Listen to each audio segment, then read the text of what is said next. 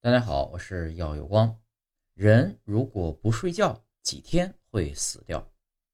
有这么一句话：白天的时间都是别人的，只有晚上熬夜的时间才是真正属于自己的。的确，现在大家生活压力都很大，很多人呢都选择晚上多熬一会儿，这样呢就能多一点自己的时间。熬夜对身对健康有害，大家呢都是清楚的。那这个伤害到底是怎么发生的呢？我们换个角度，重新跟大家聊一聊：人如果一直不睡觉，第几天会死呢？让我们来看一看。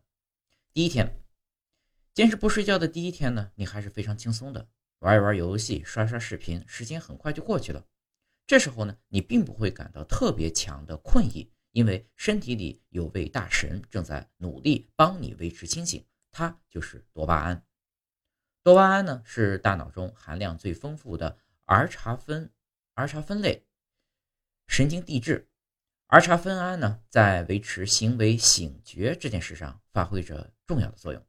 不过需要注意的是，多巴胺只能让你强行忽略疲劳，如果不睡觉的时间继续变长，它就没什么用了。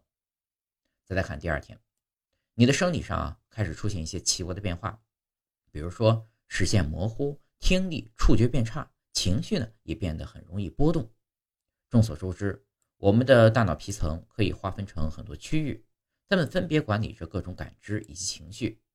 连续两天不睡觉，这些区域呢会相继出现不想工作的状态，导致你的感知和情绪一起出问题。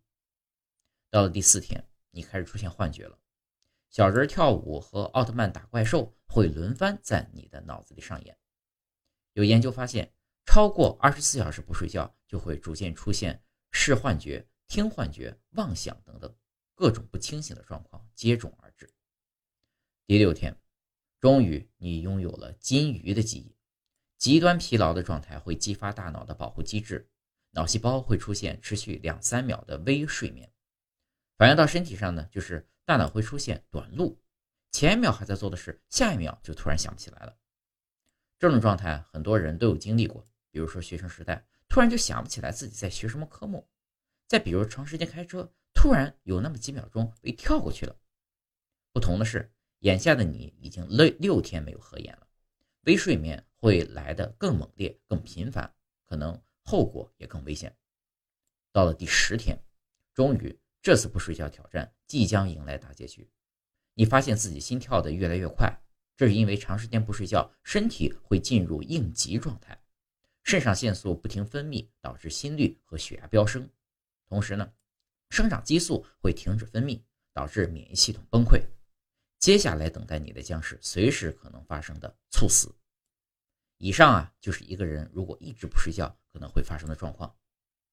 历史上啊，真的有个狠人，为了研究睡眠剥夺对认知能力的影响，挑战不睡觉记录。